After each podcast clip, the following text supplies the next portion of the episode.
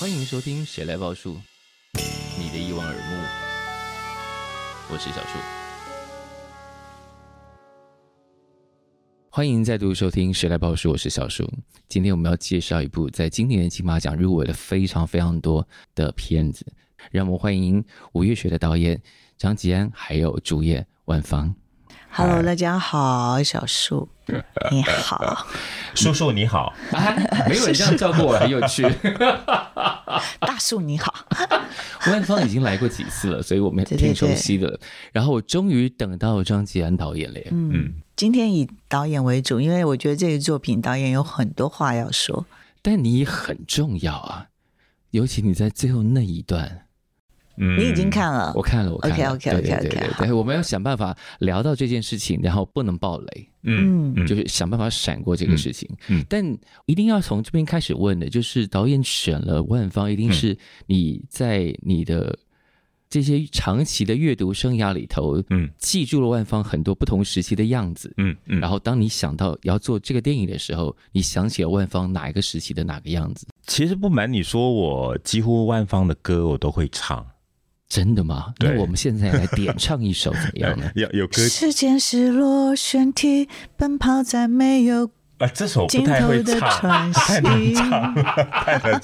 我就知道，我我我我最喜欢他的应该是九零年代。不换。啊，从前啦，是。还有我依然记得你眼里的依恋，我记得你眼里的依恋，对对对对，那些。是。对，就我中学时代都。他就是听着我的歌长大的啦，呃、是是是，他不好意思直接说这句话，有原因的，因为我声音太低了。嗯，那有一段时间我们很喜欢唱卡拉 OK，是，那几乎所有男生的卡拉 OK 的声调我唱不起来。但是万芳的歌，唯独我是不需要调 key 的哦，我就直接可以唱到，就是类似第八度那种。对，所以我有完全就用正常的声音来听唱他的歌，所以他的歌正好符合你。是，所以我不需要调 key，所以我觉得没有那种很尴尬。每次比如说像我们马来西亚有时候有一些婚礼嘛，是我就会被某某我我父亲母亲点上去唱歌，我就会点万芳的歌。对，因为不需要调 key，很方便。可是他那些歌这么凄惨，适合在婚礼上唱。还有他刚刚有讲不换，还有从前也 OK 啊。我依然记得你眼里的依恋不太适合婚礼唱，值得也可以啊。我记得你眼里的依恋可以呀、啊，就是我们前世今生又相逢，啊、有没有？对不对？然后他既然都说他都会唱，我们应该要让他唱至少个两句吧，对不对？万芳点唱好了，我不点唱，我刚点唱他就不会了。他就说了有个年代嘛，限定在那个范围里头。拥有你，我们来唱唱五月的歌。好，除了会唱万芳的歌，你想起了他的样子，鬼丝，竟然是鬼丝。对，他有跟我讲过，嗯嗯嗯。嗯鬼四那时候他演出了什么什么样子？就是一个鬼妈妈啊！对，我永远记得那个鬼妈妈。鬼妈妈有阴森也有苦情的感觉。呃，我曾经在广播说过一番话，我说，嗯，因为我我一个星期有五天的广播，是。那么，而且你那时候是晚上的节目，晚上九点到一点钟。呃，对。哎，你又知道？哈哈。呃，我几乎每个星期至少有一天的节目会播他的歌。哇哦！对，真的。那我曾经在广播这么介绍万芳，我说万芳的歌，他一开口，嗯，会让男人特别疼惜。你在之前知道你是这样被介绍的吗？后来他有跟我讲，有有是，我跟他说，跟他说，真的真的，我我对他的爱其实是那种，嗯。远距离的，对，那种距离是在广播里边每一次在说。是，其实我有访问过他一次，嗯、他都忘了。你永远不知道我那一天访问你之后的那个心情，什么心情？发生什么变化了？呃，我觉得那个晚上访问他之后，嗯哼，我发觉到他比他的歌更美。哇，这个他没有跟我说过。今天不是因为两个坐在一起有一些套招的官话，没没没，不是真的真的真的，他的美是只有我知道。哎，这话暧昧，这话不是感觉一副在准备要求婚了？怎么会是这种话呢？哦，我在想，其实因为呃，广播人我们在。交谈的时候，在访谈的时候，有一些会比较深入的话题，或者是讲到一些想法。我觉得也许是他从那些话语当中感受到了某一个人的特质吧。没错，是。嗯，你也今天有三个广播人在现场呢，是不是？是不是？欢迎来到。你还记得你的节目开头怎么说的吗？安全考古地带。那你的呢？哎，我真的有点忘记。FM 九六点三，欢迎来到 I 散步，我是万芳，好棒哦！但你想到了鬼丝，嗯、那个时候，呃。导演来邀请你参加这个电影的时候，你是本子已经看到了吗？哎，看到了吗？大纲哦，应该是这样讲。我觉得还蛮有趣的，就是先是电话打给我的经纪人，嗯、然后说有一个马来西亚的导演想要拍电影，嗯、然后找我。然后我的经纪人跟我讲说，我们那时候完全还没有看剧本，只是一通电话，我就说去。我说接。什么事情让你觉得？呃，直觉。啊，直觉就是感觉，嗯、就是凭感。我觉得第一个是，我觉得我跟马来西亚真的有一个蛮特别的缘分。我是非常非常常去马来西亚参与很多的公益活动。是，然后呃，所以那个直觉就是去这样子。嗯、但是后来看了剧本之后，我其实有一些疑虑，反而是有一些疑虑。是对，因为疑虑是，你知道《五月雪》这个电影其实是非常非常呃地方性，就是说它是。这个人他必须要是很在地化的，嗯、那我有点担心，在这么短的时间之内，我如何可以呈现非常非常地道的感觉？嗯，这是我担心的，因为我我太珍爱每一个作品，所以我我很怕我搞砸它，啊、我很怕我不到位这样子，所以我甚至跟呃，就是我们第一次见面的时候，我甚至直接跟就是导演讲说。你要不要直接找马来西亚的素人演员？我觉得其实这个角色，他因为他整个的拍摄感觉有一点点纪录片的感觉。如果你找一个演员，我会担心。对，嗯、所以我觉得其实是素人演员是是一个对我来说，我觉得是一个最好的选择。我说你怎么会是马来西亚的一个电影要找台湾人来演呢？他就说：“那悲情城市为什么要找梁朝伟呢？”这个例子真举太好了。对，可是因为他他的路线就是你本来也是念电视电影的，对，呃，不瞒大家说哈，是，其实话说回头，很多的峰回路转，嗯，呃，找万方不光只是我的想法，嗯，呃，其实这一部电影啦，因为我们最初的概念，其实因为我之前有跟万方说过，其实，在。寻找这个乱葬岗的家属过程中，我们其实，在过去十多年，嗯，我们呃采访了十四个主要的，就整理出来十四个比较主要的女性，是十多个，然后过后再征选十四个出来。嗯，我当时剧本的概念是想找十四个，当中也有马来西亚的演员，也有台湾的演员。嗯，那当然，他是在名单的其中一个。对，我们都知道，其实拍电影，其实不到最后一分钟，你不知道。你的演员会是谁？嗯，因为要么就演员可能是不行，各种状况，对，很多种种原因，嗯、所以从来没有说啊，为你所属啊，这种通常为你所属这种是非常官方的说法。对，当然万方是在名单里边。你好老实哦，你。对，蛮好的，对啊，对，真的真的。真的拍电影，我我相信万方都知道的，但是万方是在名单里边。我们从十四个，然后最初的概念是想要十四个女性，是一个群像。呃，我想要本来是我们的那个部分是完全拍二零一八年啊，就是在一天里边从早上到晚上三个小时的一部电影，哦，就是十四个女人穿插出现。我本来的构想哇，跟我们现在看到的完全不一样，完全不一样。那我没有，我这一点我没有跟他说。嗯，那我当时因为呃，投资方只有马来西亚，是后来马来西亚的投资方也退出了。因为大家发觉到这部电影其实蛮冒险的，就是你要碰的题材太过敏感了。是，是因为我们从当初二零一八年开始筹备了，是。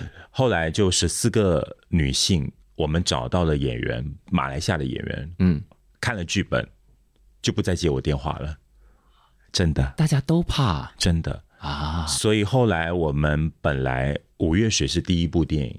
甚至早过南屋，所以我暂时拍不成五月雪，就先拍南屋啊。啊，对，了解。然后我的制片说：“你先拍南屋吧。”嗯哼，南屋如果成功了，也许会比较顺利。对，就比较顺利。所以我们当时嗯哼，就暂时把五月雪给推到就搁置了，搁置一旁。嗯哼，就拍了南屋。南屋然后拿了奖了，哪里知道南屋入围，然后同时创投也入围五月雪，是，所以当时大家开始有兴趣了，是，所以当时就认识了台湾的制片，嗯哼，那么我们当时在聊说，哎，马来西亚的演员如果不敢演，嗯，倒不如我们想办法找台湾的演员。我当时说有啊，有几个演员名单，嗯，里边有有谁有谁，那那么当然有有他在里边，呀，那。当然，兜兜转转到最后，我们从十四个到九个，是。九个到五个，五个到三个，三个到一个，然后三个，其实那时候我联络他的时候呢，还有另外两个。好，对，就是我们当时说，哎，有三个女生，这这个东西没有之前没有说，因为我觉得有时候拍戏的时候，了解，往后再说，因为嗯嗯。嗯，免得有一些小风波。对，然后大家都在争宠。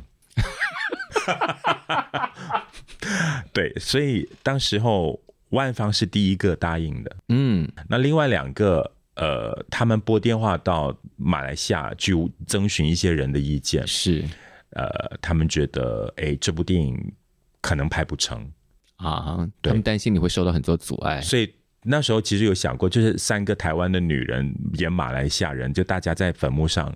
相遇、嗯、是。对，所以后来就是剩下他，嗯，跟蔡宝珠，就是马来西亚的演员，是，所以他们是两个完全就是没有推辞，嗯，也没有拒绝，所以后来我就剧本改了改，后来我就把十四个女人的一些遭遇，就一些特别的身份，就完全放在她身上啊，所以她就承载了十四个女人，嗯，对，我今天把话说出来了，所以呃，我要借此机会非常感谢。呃，这这不是官方的话，是打从心里是对，要不然的话他，他对我觉得老天爷就是要他入围金马，是就是有这样子的一个安排。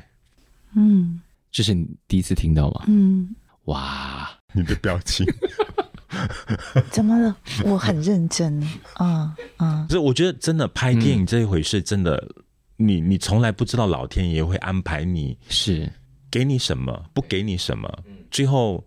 给你最好的东西，也许是它会开花结果，你你都不知道它开什么花。嗯，对，所以我觉得很多时候电影连导演自己都不知道它会长出怎么样的一个果实，真的是。嗯，然后再加上因为这个，呃，我刚才说到，就是你被很多演员拒绝，嗯哼，是蛮蛮难堪的。哦，真的吗？我以为导演应该会慢慢习惯这种事情。呃。当然习惯，但是那种难堪是不接你电话啊，嗯、就是觉得哎、欸，呃，他至少跟你说，呃，我我不适合演了，或者是我呃觉得真的题材敏感了，对不对？但那显然题材敏感到这种程度，他们连电话都不回。所以你想看马来西亚人对五一三事件的那种惧怕，到现在还是没有解除的。是、嗯，所以后来就觉得说，我跟台湾的制片说，哎，找台湾演员，嗯，对，结果我没有想到。本来说要三个台湾演员，结果当然我主要是要女的，对，结果只剩下万芳一个。嗯哼，所以我觉得，哎，万芳一个，她好勇敢哦，所以我就把所有最勇敢的里边的东西都写给她了。难怪这个角色这么强烈。我并没有使用到我的勇敢，我我是用无知来介绍。但万芳刚刚提出那个疑虑，是导演怎么消除这个疑虑的？呃，我觉得不不是太大问题，真的不是太大问题。主要原因，我对有舞台剧背景的演员，嗯，有信心，特别有信心的。因为蔡宝珠也是马来西亚，他也是舞台剧演员。嗯、我觉得舞舞台剧演员有一个非常大的气场，就是兵来将挡，是对他们可以很伸缩性，他们是随时随地都可以伸展的。然后再加上语言，嗯、我我相信。应该不是问题，而且再加上有一点非常重要，就是因为我很喜欢用舞台剧演员，主要是因为很多的长镜头，我不喜欢剪接。啊，因为你的长镜头看起来就很有舞台剧感。对，因为我本身也是舞台剧演员。嗯，对，我也是又是一个曾经是一个舞者。是，那我们知道那个舞台剧演员，他们兼备的那种气场的拿捏，他们懂得如何让他们的情感流放是没有中断的。嗯，对，我喜欢这种感觉，他就有这种感觉。哇，他一个眼神就可以让你欲生欲死。他是谁？他是谁？他 就你啊！万方一个眼神就能让人欲生欲死，是吗？哎呀，但因为。导演的经历非常特殊，他刚刚自己也讲了，曾经是舞者，然后他自己又是念电视电影的。嗯、可是你念电视电影，但你你的电视电影的路线，嗯嗯嗯，这个有一点点作者论的路线，是在你念书时期就形成了吗？呃，我我不敢说那种所谓作者论这种定义是别人说你的，嗯、我我也不知道什么叫作者论啊、哦。有时候。就是侯导那一挂，或者是往前推一点到法国电影笔记那一派。那那那那当然，念书的时候都会念，但是自己要如何把自己定夺为作者论？嗯哼，呃，通常别人说你啊，那我觉得接受是。呃，我觉得最重要的一点就是，我们算是学院派的。嗯哼，对，学院派人有一个非常重要的条件，就是是你必须要是一个有个人。立场的一个导演。是，我的立场就是我只拍我想要的电影，嗯、拍的电影，对，我到现在还是。是。对我我只想要说我想说的故事，嗯，而且我必须要承认是，我以前念电影的时候，我是一个没有很没有自信的，后来我是通过呃舞台剧，嗯，舞蹈来来培养自信，因为我小时候曾经经历过一场。算是灾难哦，对对，我我是经历过一场火灾，然后就是算是被救出来，然后那一段时间是蛮，所以心里有些阴影，对，不说话了长达很久的时间。是，后来我是自己自言自语的，嗯，对，对自己说话，呃，对，嗯，那么当然那一段时间是自言自语的原因，是因为家里发生了一些状况，嗯、就是我父亲变成了鸡童，嗯，那我必须要每一天在一个很混杂的。家里边生活啊，因为各种人来求助或干嘛。对对，你想看我家里，呃，有时候做功课一半，突然间写功课一半，突然间外头有人在喊救命啊，嗯、有人在哭啊，有人在叫啊，需要你爹帮忙。对，所以我后来我想了一个办法，如何隔绝声音，我就买了一个录音机。六年级的时候，我就我爸爸就变成乩童，嗯、我就开始自己录音，自己说话。然后录录课文，然后自己温习功课。后来就去录一些很奇怪的，比如说像我家是后边是一个田园，是我很喜欢去录田蛙的声音。哦，所以你还 field recording 的？对，所以这种这种事其实从小，所以奠定了一个广播人的基础，也是在那个时候被逼的。对，因为我必须要隔绝我父亲的那个，就是他们在进行那种法事的时候，嗯、那种那种解降头的过程，其实是蛮可怕的。但解降头跟降头这件事情是电影的核心之一。你说第一部电影吗？到这里也算是吧。嗯，算是你的题材很重要里头。也许是有一点点关系，就是我我的视角，嗯，视角里边永远都跟灵魂，嗯，或者是亡灵啊，或者是泛灵，嗯，是有关系的。下降头这件事情在马来西亚到底意味着什么？他被你讲的好像非常日常，这个对我们来说是一个很遥远而惊悚的事件。他、嗯、的确是我们生活的日常了，就经常都会听到邻居谁谁谁被下降头，对，下降头，可能他就病个两天三天，然后可能来见我爸爸，然后爸就可能念一下咒语啊，然后可能敷一下那个鸡蛋啊，然后查一下那个解降头油啊，就解一解就好了。对，哇、wow。这个是因为大家嗯生活在那个地方，嗯，彼此都不是同一个族群的人，嗯，然后各自之间有一些非我族类、其心可异的这种状态，大家会对别人产生猜忌，而导致动辄对别人下降头吗？我简单来说，就是这种是来表现我对你的仇恨，我要让你看见。而且是具体化我的仇恨，我我我可能我讨厌你，或者是我跟你吵架，然后我就我我来表现说我比你强，你下次不要来惹我我给你生病一两天，或者是当然也有好的降头。OK，对，就是比如说像这种好的降头，当然我们不叫降头，可是它的那种方法是一样的。就是比如说你家里的孩子不听话，嗯，那就可能你你找某某个法师，法师就是、uh -huh. 呃下一个呃好的降头给你孩子，就乖乖对乖乖降 对，或者是爱情降啦，比如说像夫妻不和，那那个老婆就会来找那个。降头师说：“哎、欸，给我老公听话一下。等一下，这这个对于老公来说，其实也不是好的啊。啊对对，所以我说嘛，就降头可能站在不同的立场，它是好的。是，可能站在对方立场来说，我可能比如说你这个人一直怎么针对我，嗯哼，那我没有办法嘛，对我吓你降头，让你怕一下，那你以后就不敢惹我了啊。那对我的立场来说是好的，是，那对你立场来说，你就是用这种方式来报复我啊。对，可是我父亲是解。”是解的人，解的话呢，通常都是解那些比较阴森的，嗯，比较那种呃，比较有攻击性的，就让人生病，让人做坏事，呃，甚至是可以可能要你的命的那种的，哦、对对对，嗯，所以怎么我们变成降头节目了？因为这在你的电影里头是一个小脉络，我们得搞清楚到底是怎么回事，呃。对，所以可能这些东西在我的成长环境是日常，所以我发觉到其实对啊，因为这几天可能都在做访问的时候，是几乎好像访问到最后，媒体记者都会问：“哎，你爸爸懂得解降头，你懂吗？” 我们是不会这样问啊，我 是呃，大家都很有兴趣，可是对我们来说，其实是真的日常。对，其实台湾也有台湾的日常，是是，当然我，我们也有我们日常，只不过我觉得，哎。原来我的日常其实去到国外，大家都很。我们的日常在不同的国境里头，难免就会变成异国风情，或者是寰宇搜奇这种、嗯。哇，你们是那样啊？对。但是在《五月雪》里头，因为这故事分成上下折子，嗯嗯，然后万芳出现在下个折子。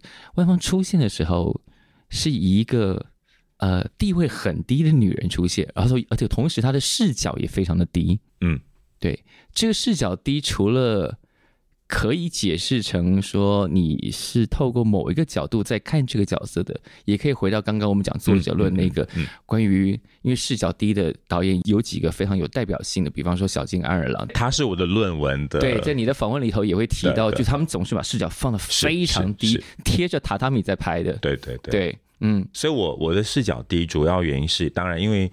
呃，就大学的时候，我们必须要看很多电影，嗯、是。然后后来我们就选，嗯、我最喜欢就小津安二郎，他的几乎他的片我都看很多遍。我刚刚去了威尼斯，就重看了他几部呃修复的片子，我非常喜欢。而且看他的片要有一种姿态，不能够坐着这样看，一定要这样子来看。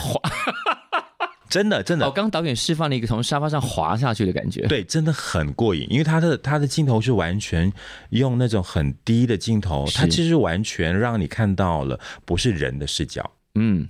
呃，它有一个好处，就是我们一般上看人都是平行线的，是，呃，可是他的电影里边就把人的那个镜头，可能他不是人的视野，嗯啊、呃，但是在小家人的理论里边，他是榻榻米嘛，嗯，对，因为大家都坐在榻榻米里面吃饭啦、啊、聊天啊、嗯，后来因为我我必须要写他的论文，然后开始就从我的生活的角度里面，对啊，以前小时候我就喜欢。就躺在那个稻田那边看天空，看蜻蜓，啊，对，所以就是很喜欢。所以你也习惯那个视角，是。对，我们一般上在，比如说像马来西亚北部，因为马泰边界是，呃，我们也深受这种暹罗文化跟泰国文化的影响，我们都会坐在地上吃饭啊。对，我们不是坐在可能一般上大家有饭厅，可能就有桌子椅子。因为天气热嘛，对，那我们就因为地面都很凉，对，坐地板凉，所以我们就盘坐在那边吃饭，嗯，然后就很凉，而且我们吃的都是辛辣的食物，嗯，那你坐在地面很凉嘛，就特别清凉，对。对，那种食物的辛辣，地面的清凉，呃，整个味蕾就开了，对对，开了，就是跟我们生活有关系，所以我后来觉得，呃，就慢慢的去研究，然后就想，哎，我以后拍电影就要用。就是那种很仰视，就是完全坐在地面上拍，啊，所以后来就变成了这种风格。对，官方一开始的就给我们的那个镜头，就是他坐在厨房地板上在弄东西，在倒东西。嗯，对，一开始有想过这个角色会以这样的姿态先出现在电影里头吗？你是说低镜头的方式吗？嗯，其实没有想这么多，但是我知道就是长镜头，嗯、因为长镜头的或者是呃那个感觉对我来说是我是喜欢的啊，嗯嗯，嗯是。其实刚刚讲解降头也是啊，就是我第一次跟他碰面的时候，我就说，哎，呃，我我不是说我一开始的直觉就是说接，可是后来看了剧本就哎疑虑 那个疑虑包括说，哎要去。一山总拍，我就跟他说，我体质有点敏感，对，对，对，他就说放心，我爸是姐降头的，要是怎么样的话，爸爸可以帮忙。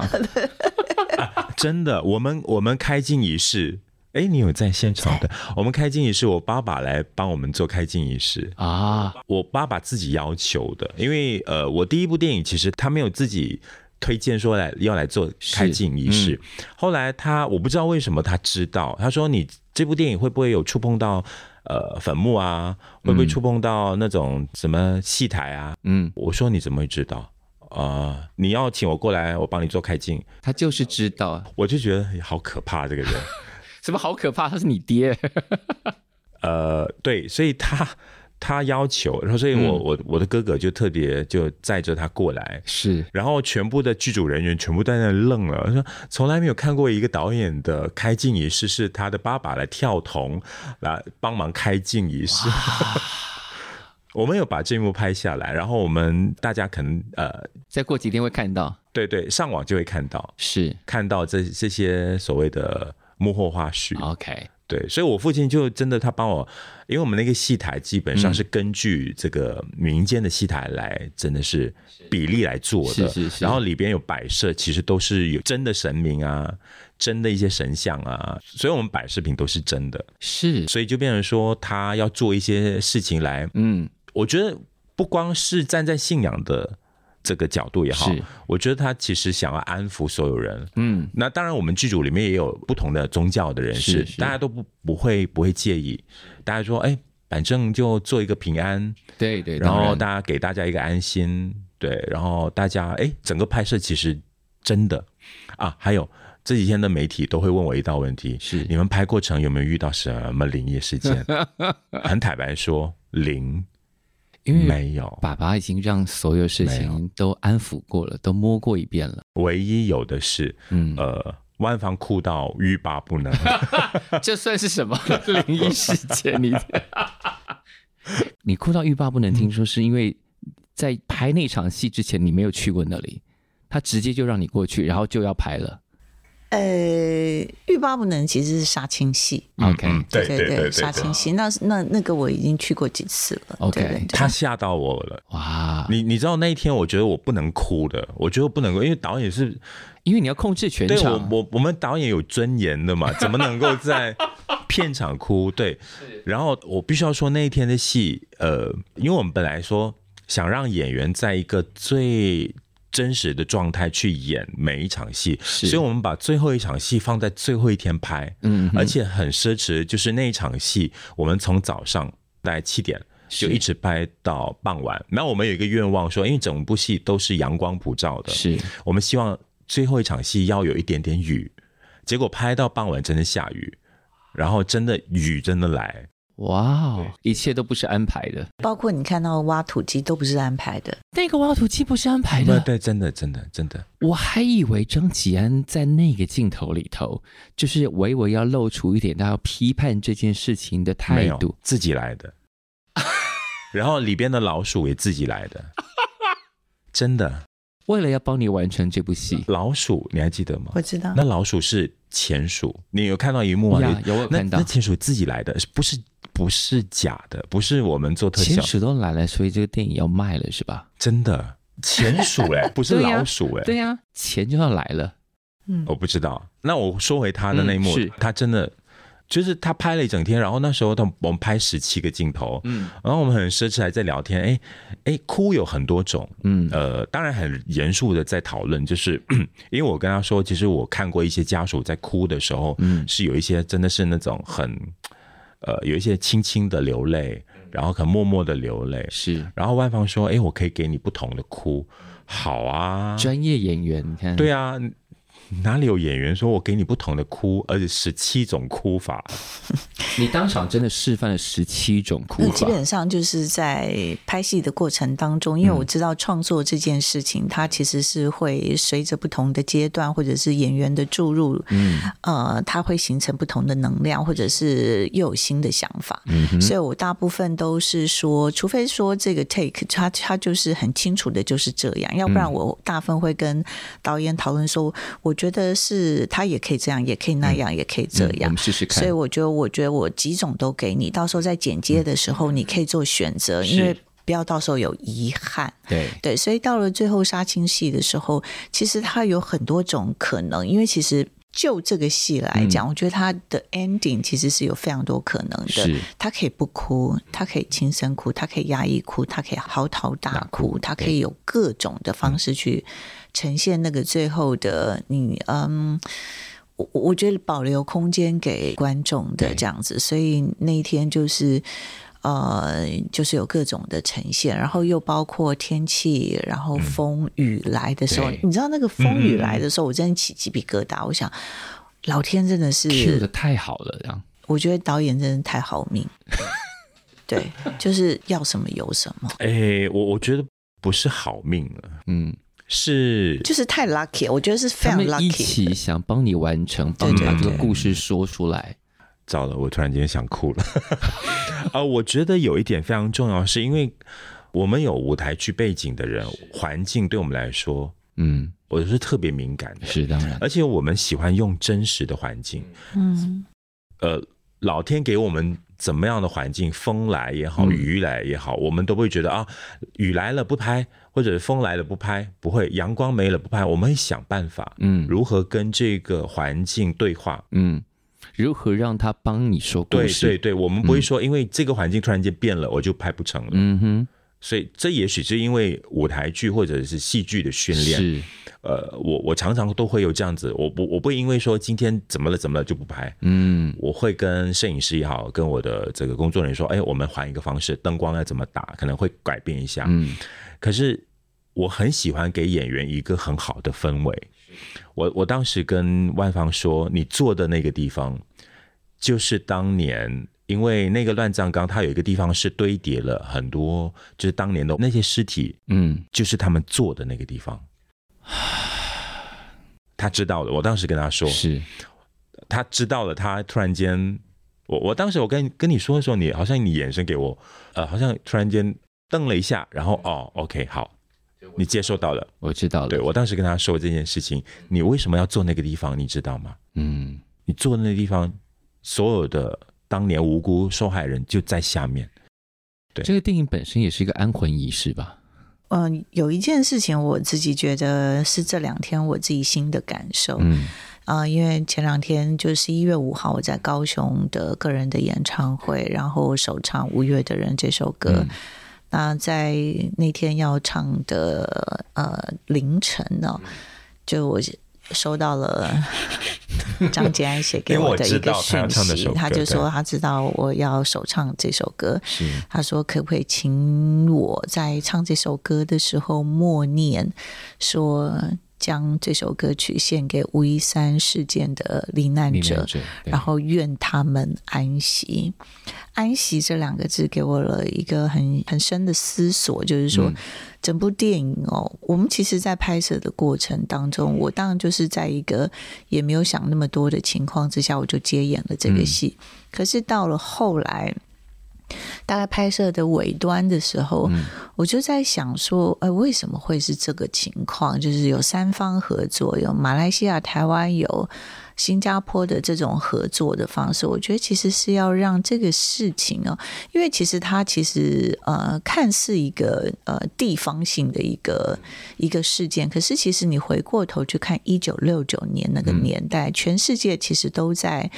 啊、呃，都都形成了很多种族上的冲突也好，嗯、或者是很多很多的事情这样子。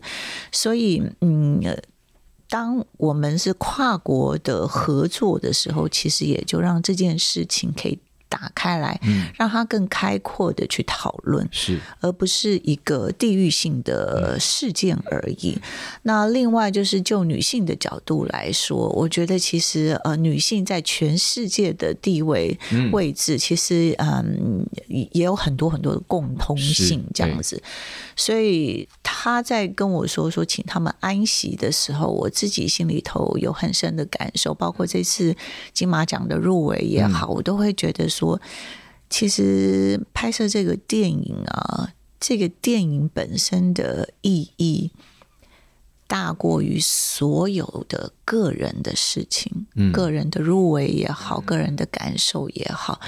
因为其实啊、呃，我真的希望就是透过这样子的演唱，演唱五月的人，或者是这样子的演出，你知道，因为我第一次去到一山种的时候，嗯、那时候呃，张杰安他还故意就是在之前，我因为我很早就到嘛，他就是都不带我到那个地方去，嗯嗯，想要拍摄那个最真实的感受。对，然后我一到那个地方去的时候啊、呃，我眼泪就掉下来了，嗯。然后我就跟他说，非常温柔，嗯，就是我感受到的能量场其实是温柔的，嗯，虽然哀伤，但是是非常非常温柔，他们是非常温柔的，嗯，对。那我想，也许他们也知道我们在做什么，是对，所以那个能量场其实是很温柔的。但是温柔之外，这个电影也拍了。到目前为止，我最近这几天所感受就是得往前走。我们大家都要往前走。我愿他们安息，可以去到他们要去的地方了。嗯，这样子，嗯，导演自己也讲不出话来了。对，因为其实。我们在威尼斯影展的过程当中，我们有时候常会在早餐的时候聊很多天。其实很多事情都是后来他才跟我说的。其实，在拍摄的时候，我也对对这样子的事件，在短时间之内我是无法完全了解。而且，就算我去做功课，我在台湾找了许多来自马来西亚的朋友去询问他们这些事情，他们毕竟也不是当时的人，所以他们也都是听父母讲。听说，对，父母其实也不太讲。对，所以都是听说，都是很片面的，他们并不是一个很、嗯、很很全面的，对。对，但是就是有时候在听他讲的时候，有一些心情，我觉得是很美的。比如说，包括他他说他父亲跟他讲说“万物皆有灵”啊，嗯，嗯，是。然后在这些拍摄的过程，我就深深的感受到说，嗯。真的是老天钦点哦，嗯，钦点他来进行这件事，是。对，嗯。嗯，我还要问一个很重要的事情，因为刚刚虽然说原来那个挖土机不是安排好的，对、嗯，雨是自己来的，对、嗯，老鼠自己来的，老鼠自己来。有一幕是阿英这个角色，万芳演的这个角色，终于准备要离家了，要走出门了，嗯。两扇铁门是锁着的，锁扣上了，他没有打开那个锁，他直接把门从旁边撬开。嗯，这个是安排的还是？当然是安排的啦。我想说，我那时候看到那画面，就想哇，张吉安你好会说故事哦。嗯，那个门就是锁住啦，对，就是没有办法那样开，只好从旁边。对，就是跟整部电影扣在一起了。这是一个我编剧的方法啊，编剧呃，他是。编剧里边的一个，我我们用电影语言是。来来来说这一个段落。其实哇哇，你竟然看到这一段，你你是第一个跟我说这一段这个门，因为我就是那一刻我就觉得张吉安你好会拍电影，谢谢谢谢。其实那一幕真的很重要，嗯，呃，就是你看锁住的门，对，因为没办法用一般的方法打开了，是因为这个。五一三这个事件对太多人，也许来说，他们避不谈，或者是说恐惧，那个就是没办法用一般合理的状况下去化解这个事情。对，因为整部电影说的就是他被困住，囚困。对，但是囚困的人他可以从旁门走出来，对，但是他出去之后，他还把门给关上，再扣回去，扣回去。嗯，这说明什么？其实我们走出去了，我们的宿命还是。依然被囚困的，对，我们只能够可能，呃，暂时走出去，嗯，但是过后还是会回来，啊，回来之后还是继续的囚困自己。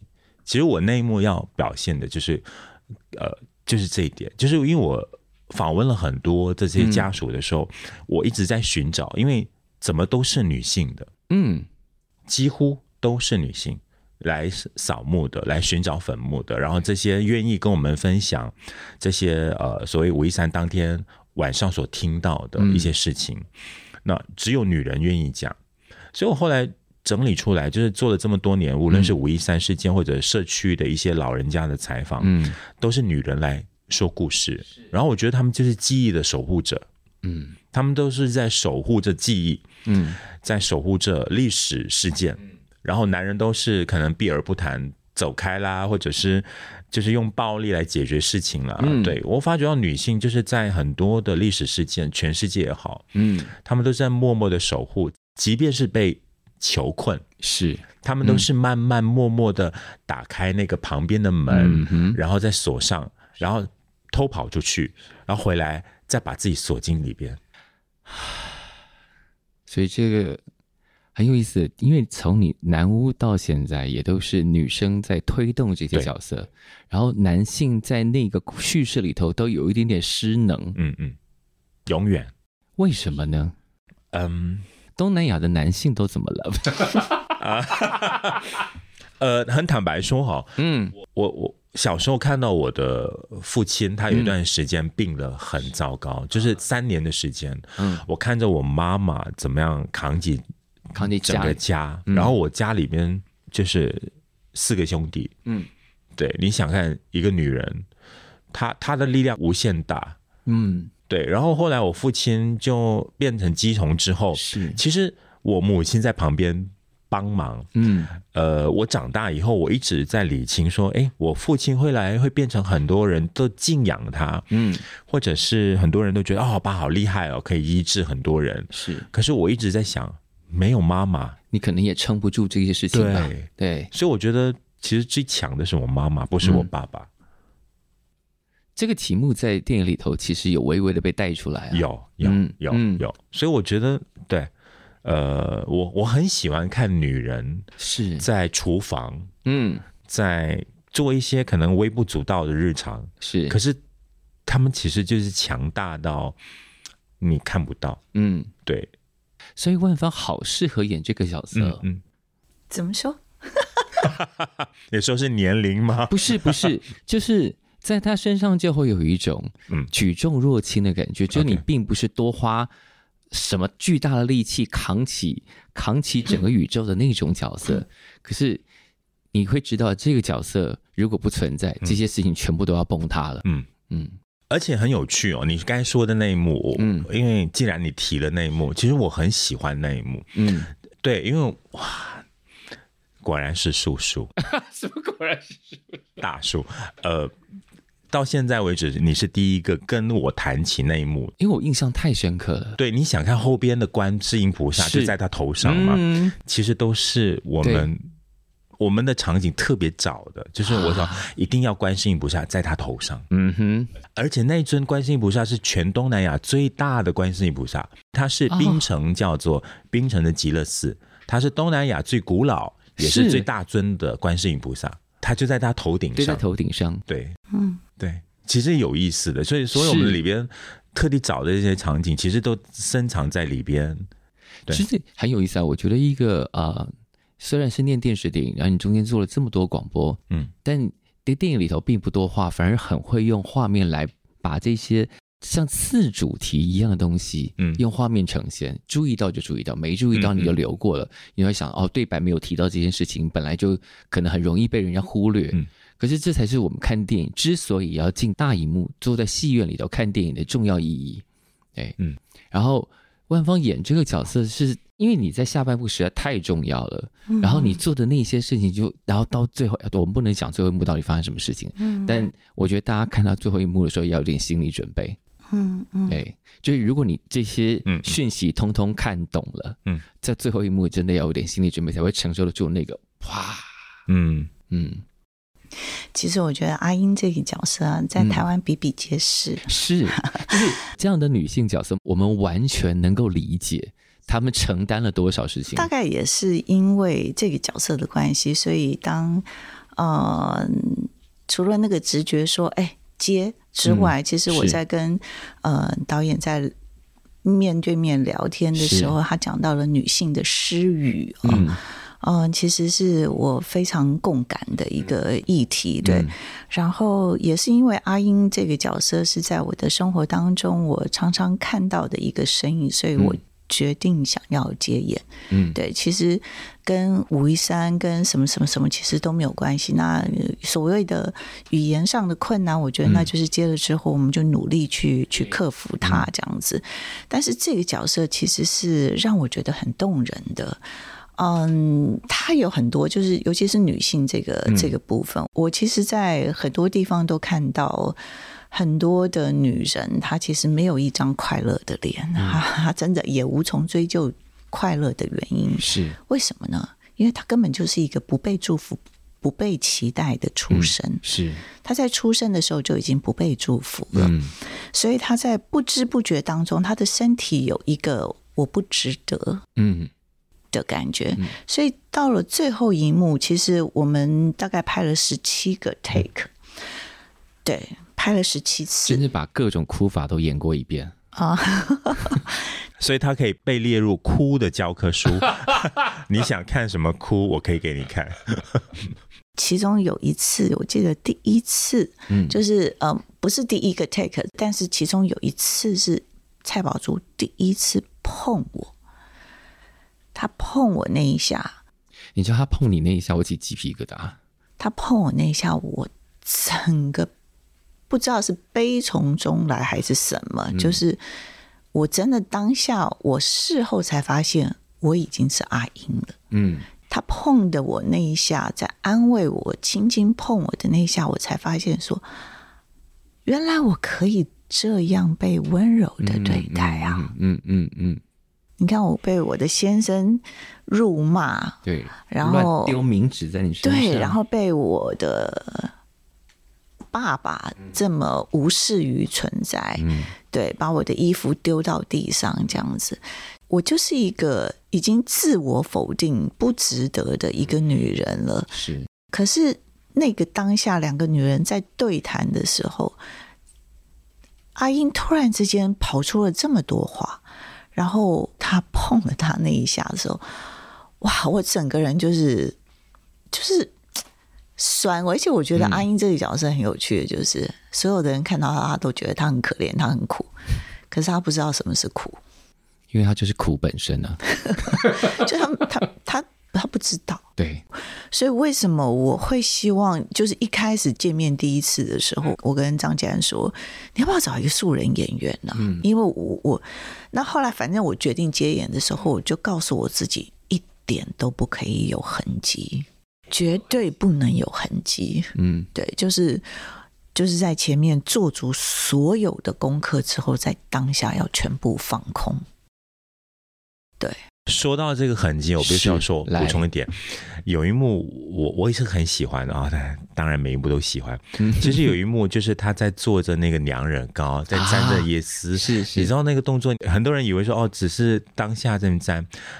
蔡宝珠特别给他上课，如何粘那个椰丝，要怎么转？对，怎么转啊？有有那种动作，然后开那个饭娘惹饭格，要怎么放那个香蕉叶？要怎么铺叶子？对，对，那个其实就是娘惹他们平常会做的事情，是对非常日常的东西，但不能做错。对，所以就蔡宝珠亲自教他，因为蔡宝珠本身是娘惹。啊，对，他懂这些生活习俗，是是是，是，所以我们当时是安排，我们就在旁边看一个，好有趣哦，就是电影里边的日常，连如何沾椰丝，对，铺香蕉叶，其实这这种看似很简单，嗯，你我做的话，可能就随便铺，因为我们只要有一个动作不对，嗯，懂的人就知道你不是做这件事情的人。还有一个很重要，就是你有发觉到像。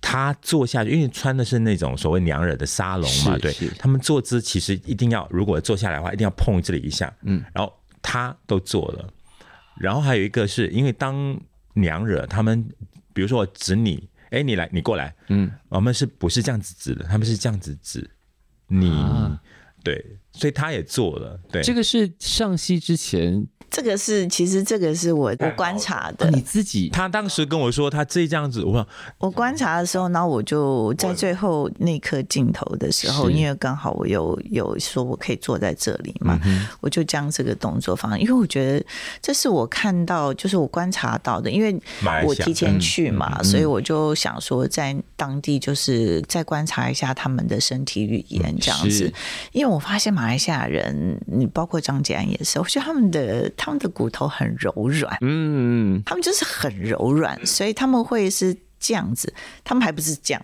嗯、他们是说，哎、欸，你缓缓的伸出去，就是、就是很软的，嗯，对，所以就是在观察，然后在自己的生活当中要不断的练习，然后像现在这个动作，我已经延伸到我的日常了，啊、真的？我我有点难这样子。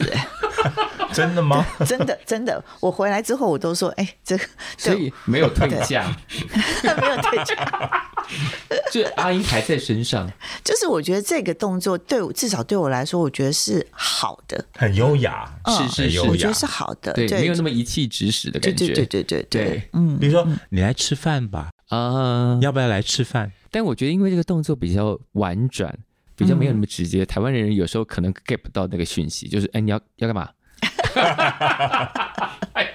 要干嘛？也没关系，也没关系。所以我必须要说的，就是当时候他做出这个动作，你很惊讶。然后我跟蔡宝珠说：“他怎么会这个？”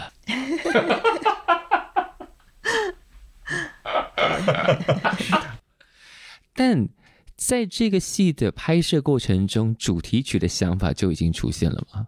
嗯嗯，就是当时就觉得这个戏要有一个这样的主题曲。嗯，对对。当时就决定是万芳自己唱，所以我那时候是暗喜，哎，万芳来哦，他是一石二鸟啊！哎呀，原来如此。啊，你不知道，没想法。他如果找一个素人来，势必就不能做这件事情。不过那时候他找我唱，后来啊，因为我们整个拍完了，嗯、就说要有主题曲，然后有我也看了他的词，嗯，那我就问他说，我就问导演说，嗯，你是希望用阿英的角度吗？还是用万方讲？因为整个的词义其实不是阿英的状态，对，不是阿英的状态，因为是旁观者的状态。对，所以他就说用万芳。这样，那我就说 OK 好，这样，然后我就我我自己在录的时候，我其实就就是把自己，因为呃，其实那时候我去马来西亚拍摄的一个月的时间，我每天都必须要做静心，嗯，对我都必须要，因为我觉得。拍这个戏需要一个非常大的安静的力量，嗯，对。然后，所以我每天都要做静心。所以，当我在唱这首歌的时候，我也就是眼睛闭上，安静下来，我就在感受当时我站在那里感受到的温柔、慈悲、哀伤。然后我就几乎是 one take 就唱完，真的是几乎是 one take。哇哦，对。那个情绪这么满的 vocal 是 one take，其实我觉得反而是里面的，嗯、尤其我非常喜欢我自己唱那个。是负心的人，天气的冷清淡雨，嗯、就是我是收的。我每次听到我自己的声音，我眼眶会发，就是会湿，嗯、是因为我是收的，就是。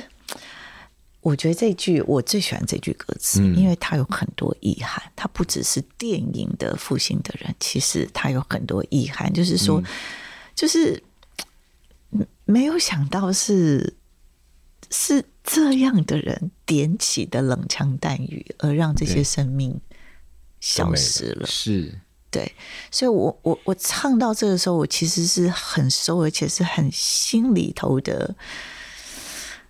哀伤跟跟悲痛，可是那个悲痛不是哭嚎的悲痛，反而是我，反正我觉得整部电影其实都是这样。所谓的失语也好，嗯，嗯，我觉得里里外外都是处在一个失语的状态。嗯、是对，嗯，所以我我自己在唱这首歌的时候，我也是用这样方式。后来一直到前一阵子，我的经纪人才跟我说，他说。我没有想到你是用这样子的方式来诠释这首歌，诶，当时对，但是他听到的时候他就哇，这样，嗯，对。可是我也没有想过说我，我我其实没有刻意设计要用什么样的方式，嗯嗯、而是我只是把我自己的状态进入，嗯，然后让它发生这样子。嗯，这个歌词是一开始就写好了吗？呃，这个歌词应该是在我拍完就是杀青之后的第二天写的啊。对对对对，就是第二天写的，是。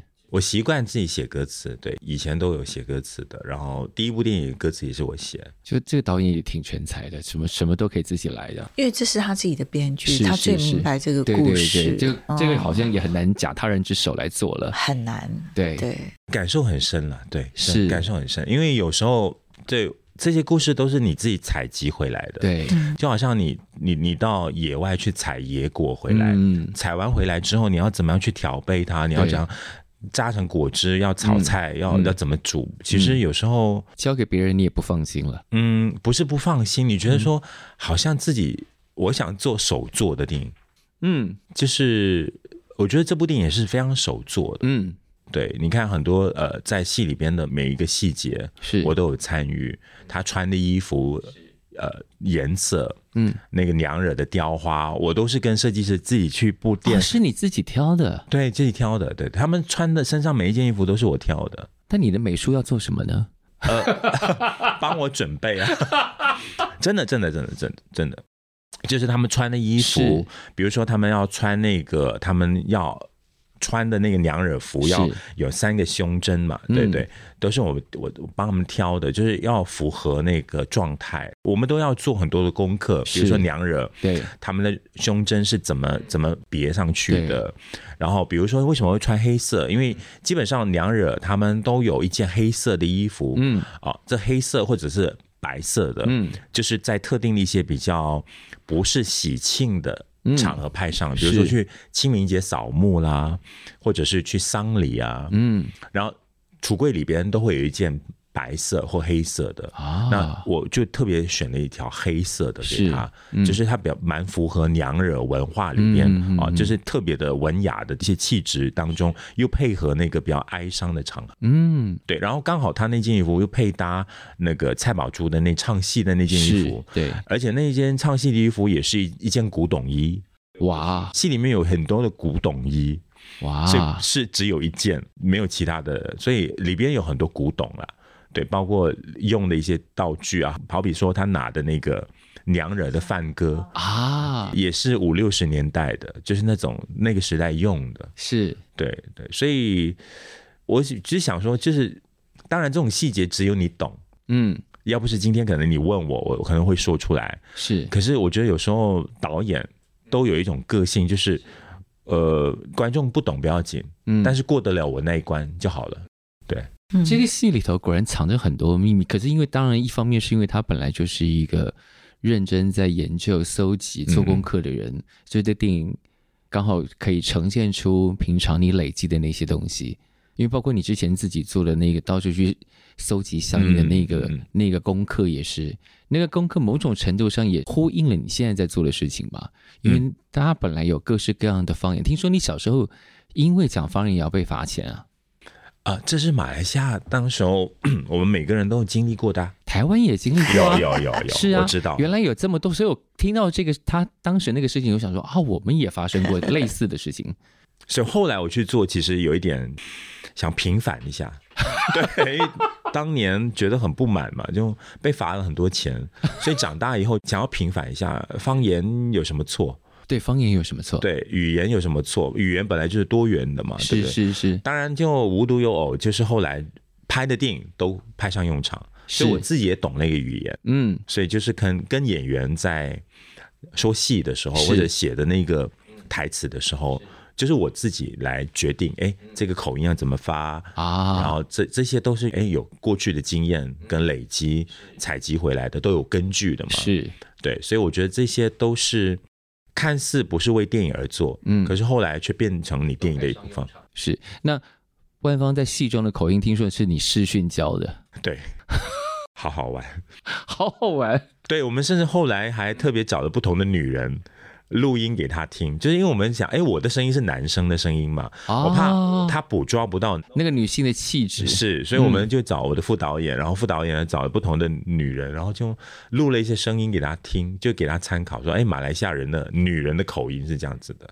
哦，为了这个戏还是要做真的非常多功课，确实是，而且我觉得对我来说比较难的就是说，嗯、因为它是一个不同的语言嘛，我自己本身没有辨别。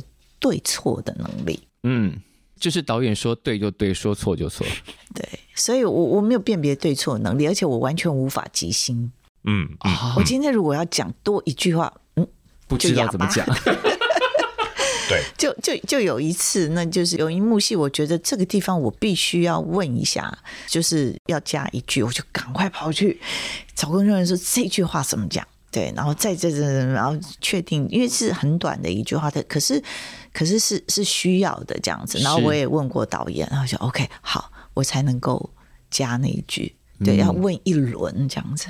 因为他拍的环境不是台湾嘛，嗯，对，对，你是马来西亚嘛。那如果你多了一句话，突然间那一句话好像不属于这里的语言习惯，那大家就会出戏了。对，对可能台湾人看不出来。对，这部戏可能流到东南亚的时候呢，东南亚就。哪里是这样说的？一旦发现这个事情就糟了，那所有的责任就怪罪我我身上。当然了，不然要怪谁？所以一直到就是这个拍戏拍到后半段，嗯，就是因为现场就有剪接师在那边剪接嘛，嗯、他就每天戴着耳机在那边听。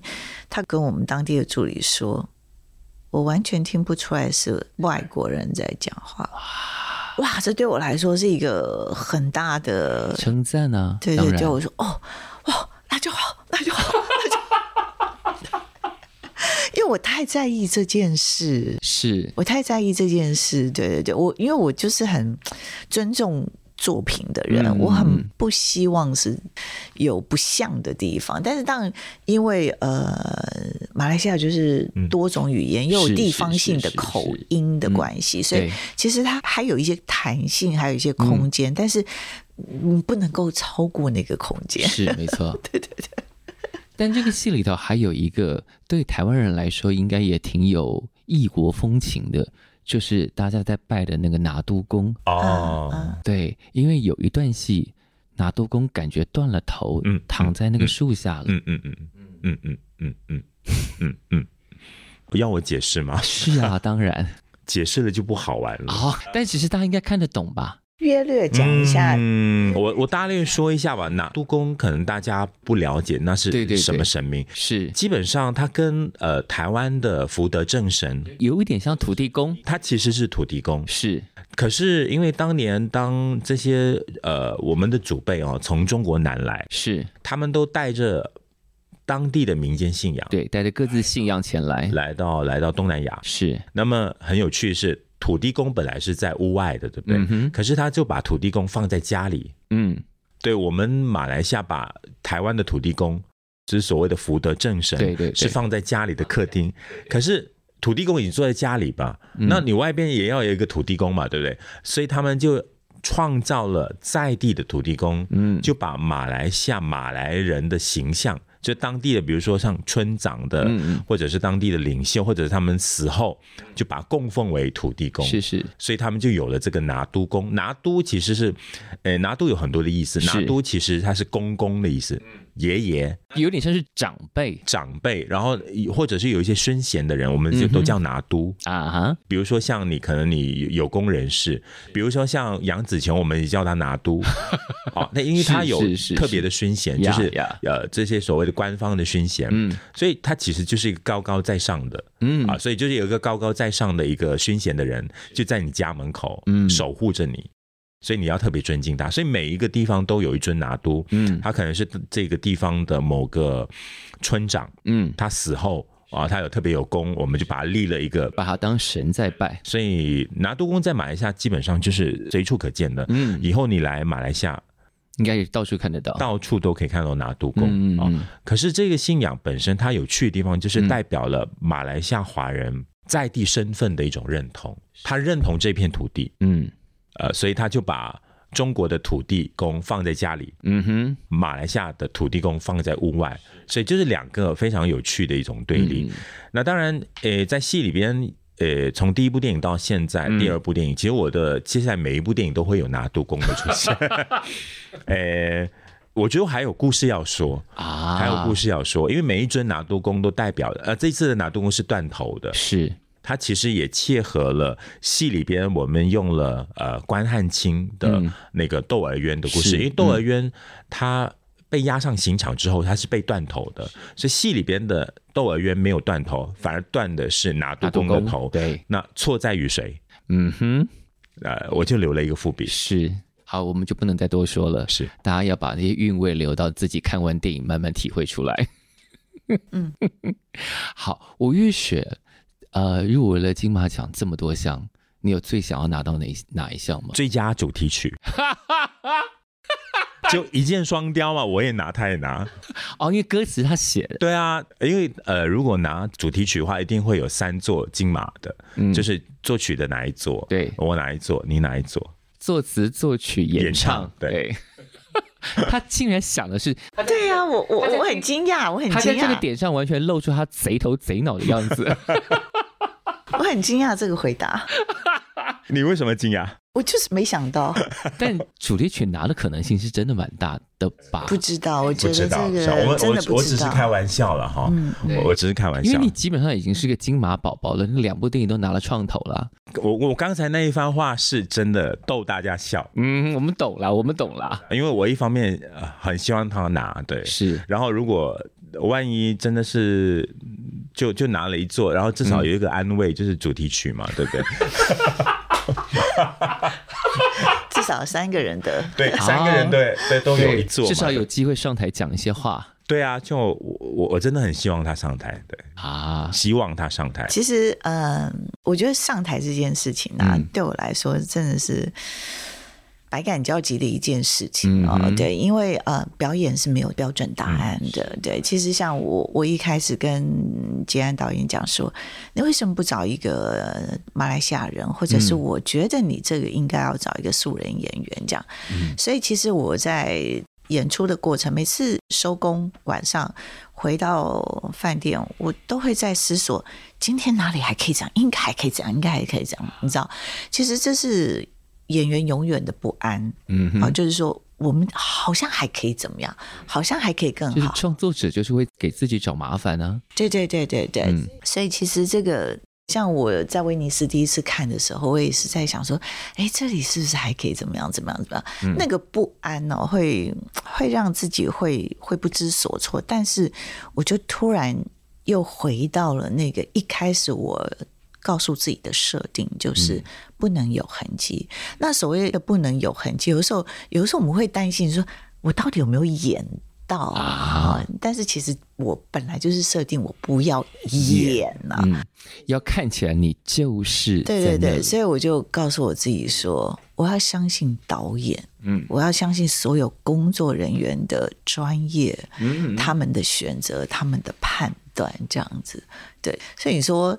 呃，会不会拿奖或者是什么？这个我觉得入围就已经是谢谢啦，嗯、就是谢谢肯定。还，还有一句话我常说的，因为、嗯、呃，我觉得真的，一山还比一山高。嗯，你是说因为入围的也都很厉害？对啊，对我还没有看其他的，对，都还没看其他对，还没有其他，我们都都还没看。所以我们当时呃知道入围的时候，其实我我还在拍戏，嗯。你已经在拍下一部戏了，不是？我已经拍了第三部戏了，嗯，已经拍完了，已经拍完了第三部。对，怎么这么做这么快？呃，就对，那时候我们在片场，那时候我我在认真的拍戏，然后我的那个几个工作人员就在那边远距离在看直播，嗯，然后我们那时候拍戏，我就说哈咔，今天拍完了，然后每个人在那喊，听他们喊，我就跑过去，哎，有没有入围最佳主题曲？你果然是。呃，我觉得很有趣，嗯，因为我我这次一定要做一件事情，就是我希望像呃，因为在今年的开幕电呃，这个金马的开幕一定会呃，我们是被选为开幕电影嘛，嗯哼，因为在威尼斯的时候呢，电影播完了之后，歌还没唱，嗯，结果就灯就亮了，哦，怎么可以？对，所以我想这次在台湾的上映正式上映，我希望说大家要听完这首歌，嗯，才离开，因为其实这首歌是跟这部电影是不能够分离的，是因为尤其是当万方哦，就是我觉得我们这次的呃那个配乐做了一个很有趣的一个尝试，嗯、就是电影的结束的那段配乐哈、哦。其实是环境的声音来的，嗯，就是呃，每一天傍晚，我们马来西亚都会清真寺，他们都会诵经，嗯、是对那个，我们把那个诵经放到尾端，嗯、然后快要结束的时候。万芳的声音出来说：“问西风，问白云，这难道就是我的命运？”而且这句歌词就是来自负心的人，然后蛮切合的，就是感觉上他好像是王林在问的吗？还是万芳在问的？嗯、又或者是阿英在问？他就问西风，问白云，这难道就是我的命运？然后清唱的，嗯，然后后来音乐那个那段非常古老的那段乐器就进来了，那个琴很杀人哎、欸，那个琴其基本上它其实是马来琴，嗯，然后那个琴。大有来头，嗯，热爆热爆，那个热爆它是什么呢？它其实是在这个丝绸之路。啊，丝绸之路呢，它是其实源自伊朗的一种古老的琴，是。它传到了中国变二胡，传到了东南亚变热爆啊，所以他们说这些是亲戚。对，它是亲戚，它是源自中东丝绸之路的一种拉弦乐器。嗯嗯、是是是，那它也是呃，所谓刚才说的，就是二胡呃的的这个师祖。嗯，所以他们是同一个兄弟的。嗯嗯，所以他们是这种所谓的这种乐器呢，他们通常都是在吟唱的时候，嗯、在唱诗歌的时候，嗯嗯嗯，都会都会拿来伴奏伴奏的，它是说书的一种乐器是，所以蛮切合了。对，那个万方是。他第一句歌词完全清唱的，就是“问西风，问白云”。当然有人开玩笑问：“为什么不问南风，问东风，是西风呢？”因为刚好这部电影里边的那个负心的人汤兰花当年的首歌是就是“问西风，问白云”。而且你们还真的把汤兰花给找出来，是。然后你们还真的，因为在杀青记者会上，当时你们还没有找到负心人的电影片段，结果我们找到了，后来找到了，找到了，就是果然在杀青记者会上。高声一呼，对，那也特别感谢汤兰花大姐 对的帮忙，她在这一次的那个首映会也会出现。啊，我觉得她应该也会比我们更激动，因为她会一起看，因为戏里边是她演的第一部电影，嗯，然后她的第一个荧幕上的初吻是。是。献给了杨群大哥。啊，然后我们刚好在电影当中就看到，呃，那杨群大哥抱起她，然后就跟她激吻的那个，嗯、这是他的初恋，是荧幕上的初恋。对，但听这个节目的人，我猜百分之九十五 都不知道唐兰花是谁，应该也不知道复兴的人是谁，但这个都跟这部电影很有关系，它甚至是整件事情的起点。是，所以。呃，听完节目还没有看电影之前，可以先把这件事情都先找足了。这个电影要感觉，你当然也可以完全不做任何功课，就干干净净的去看。嗯、你也可以把这些东西都弄懂了去看，你也许会得到很多。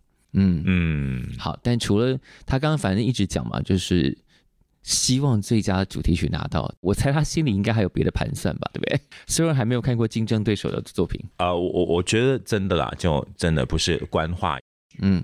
就真的，呃，今年而且是六十周年，对，金马六十周年大寿，你能够参与，你能够入围，而且我们被选为开幕片，片了，对，我觉得我和万方何德何能啊？嗯，对啊，真的真的，呃，而且我身为一个马来西亚人，我又不是在这里长大的，可是我我的电影就是我们马来西亚电影在这里这么样的被宽待，嗯。呃，我也不知道这部电影能不能够在马来西亚上映，还不知道，还不知道。对，所以可是我们的首映，嗯，我们的所谓正式上映，嗯，甚至都在台湾。你跟台湾其实本来就很有缘分啊！听说你的 CD 都是在台湾成品买的。你你到底查了我什么背景啊？你怎么会知道？凡走过必留下痕迹啊！呃，我当年做广播的确是蛮疯狂的呀。Yeah. 对，我把所有呃电台赚来的所有的钱都是买 CD，对，对我，所以我所有节目里边所有的呃，可以说每一片 CD 呃，甚至是我看的每一片 DVD 都是在成品买的。对，这这是成品有特别呃植入广告吗？没有没有，我觉得成品应该要非常认真的款待你，去他们的店里头。他们现在有开了一些新的店，我觉得他们应该要认真的邀请你去做一场讲座。当年拖着行李来买对 CD 的，然后把行李箱塞满的那个导演，现在站在金马的舞台上了。好了，祝这个电影啊、呃，在金马奖上会拿到他可以拿到的奖，然后希望台湾的观众跟其他地方的观众也都会非常喜欢这部电影。要结束了吗？差不多了，差不多了，所以要结论，对不对？对。哎，你有感受到吗？就是广播人都知道那个 tempo 大概走到哪里了。呃，我们知道，我们知道。我看，我看，我看你的脸色，我就知道。说太长了，你讲一下，你讲一下。嗯嗯，每一部电影都有它的命运。是我们知道，拍电影，呃，它基本上就是全世界最贵的一种创作。对，然后每一部电影来到了某一个阶段，面对不同的人，我并不介意大家不喜欢这部电影。我也很开心，大家喜欢这部电影。嗯，可是我觉得拍这部电影，诚如刚才呃万房说的哦，就是我们拍这部电影，其实拿不拿奖、入围也好，嗯，去哪个影展也好，我们其实最在乎的是，尤其这部作品算是很勇敢的走出第一次，是把五一三事件。尤其是中文电影，我们的这个中文导演是拍的一部作品。呃，我觉得总得有人要走出来，把这段故事说出来。嗯，那当然，因为这部片子，我们的整个氛围跟整个叙事方式真的是非常温柔。嗯，呃，我没有办法把这部电影拍的太过血腥、暴力、血染。是，主要原因是因为我知道的太多。嗯，当你越知越多。你越不想要去把这部电影拍的太过愤怒，嗯嗯，我想放下愤怒，是。对，我觉得是时候放下愤怒了，嗯，而且我觉得更关怀的是这个事件本身，半个世纪以来真正活着的人才是我们要关注的，是对，因为他们真的不容易，像万芳在戏里面演的，嗯，这些所谓的幸存者，这些家属。有谁问过他们的感受？是啊，有谁问过他们找了一辈子的坟墓找不到怎么办？找到死为止吗？没有人知道，没有人去问过他们。嗯，所以我觉得真的，我们去关怀这些幸存者的时候，呃，通过这一部电影，我们其实去了解他们的生活，了解到他们日常，是了解他们希望有一个至少在有生之年，官方有一个回应。嗯，这是我想做的事情。但至少在官方回应之前，这个电影已经算是给他们一点点安慰了吧？我也真的不知道。所以这部电影里边，呃，我们没有用很直观的方式去，嗯、我们不是要去对抗，我们真的没有去。当然你要我对抗也 OK，我没有怕，嗯，但是我不是因为我怕而不去对抗，我选择不要用对抗、对立的方式，而是对话。是，我觉得对话很重要。我觉得每一部电影出来，它跟社会是在对话的。嗯嗯，就是大家一起来看看完之后，大家有什么问题抛出来，大家有什么疑问抛出来，那我们一起来对话。对，这是很重要的。嗯，所以你看，像万芳在里边，他是完全没有任何的对话机会，他到了最后一场戏才有机会自言自语。是，那么你知道吗？当他说了这么多话，嗯，蔡宝珠最后一句话，你明年还会再来吗？这句话为什么会说？你知道吗？嗯，就是当年我自己一直都在问那些受访者：“你明年还会再来吗？”来吗？其实戏里面很多的演员说的话，都是我当年在做采访的时候我自己的感受，嗯、我都用他们来表达了我当时候所看到的一切。嗯，对，我觉得非常感谢他们，所以他们其实也治愈了我，因为我觉得我我看完这个作品在威尼斯的时候呢。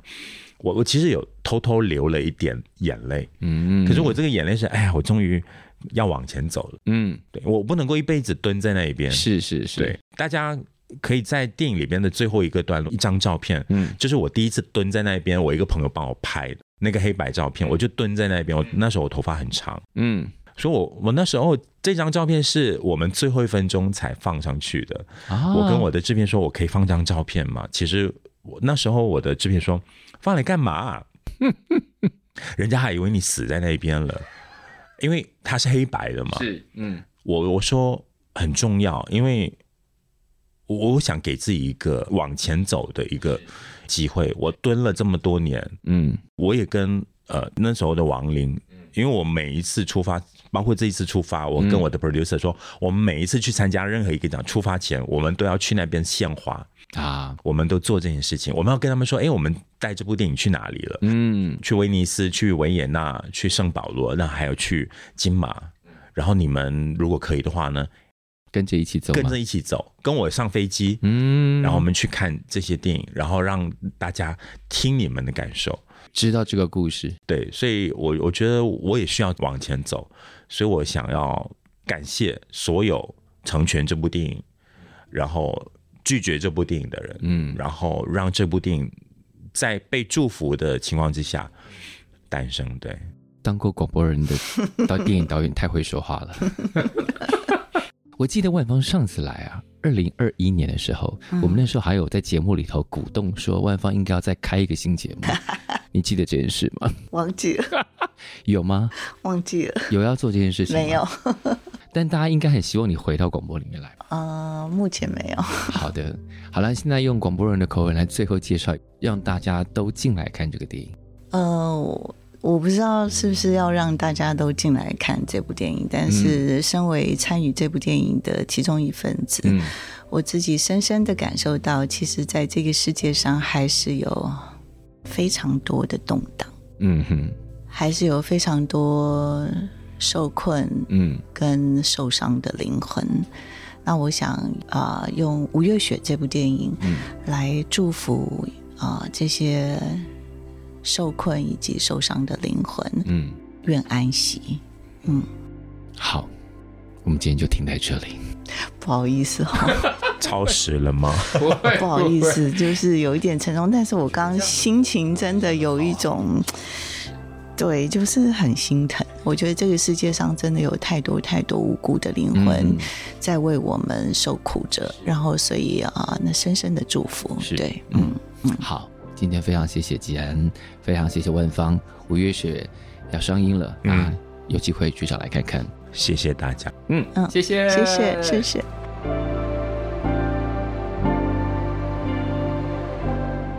感谢收听《谁来报数》，欢迎订阅及分享，一起加入《谁来报数》的 IG 还有 Line，并且记得到 Apple Podcast 给我们五星好评吧。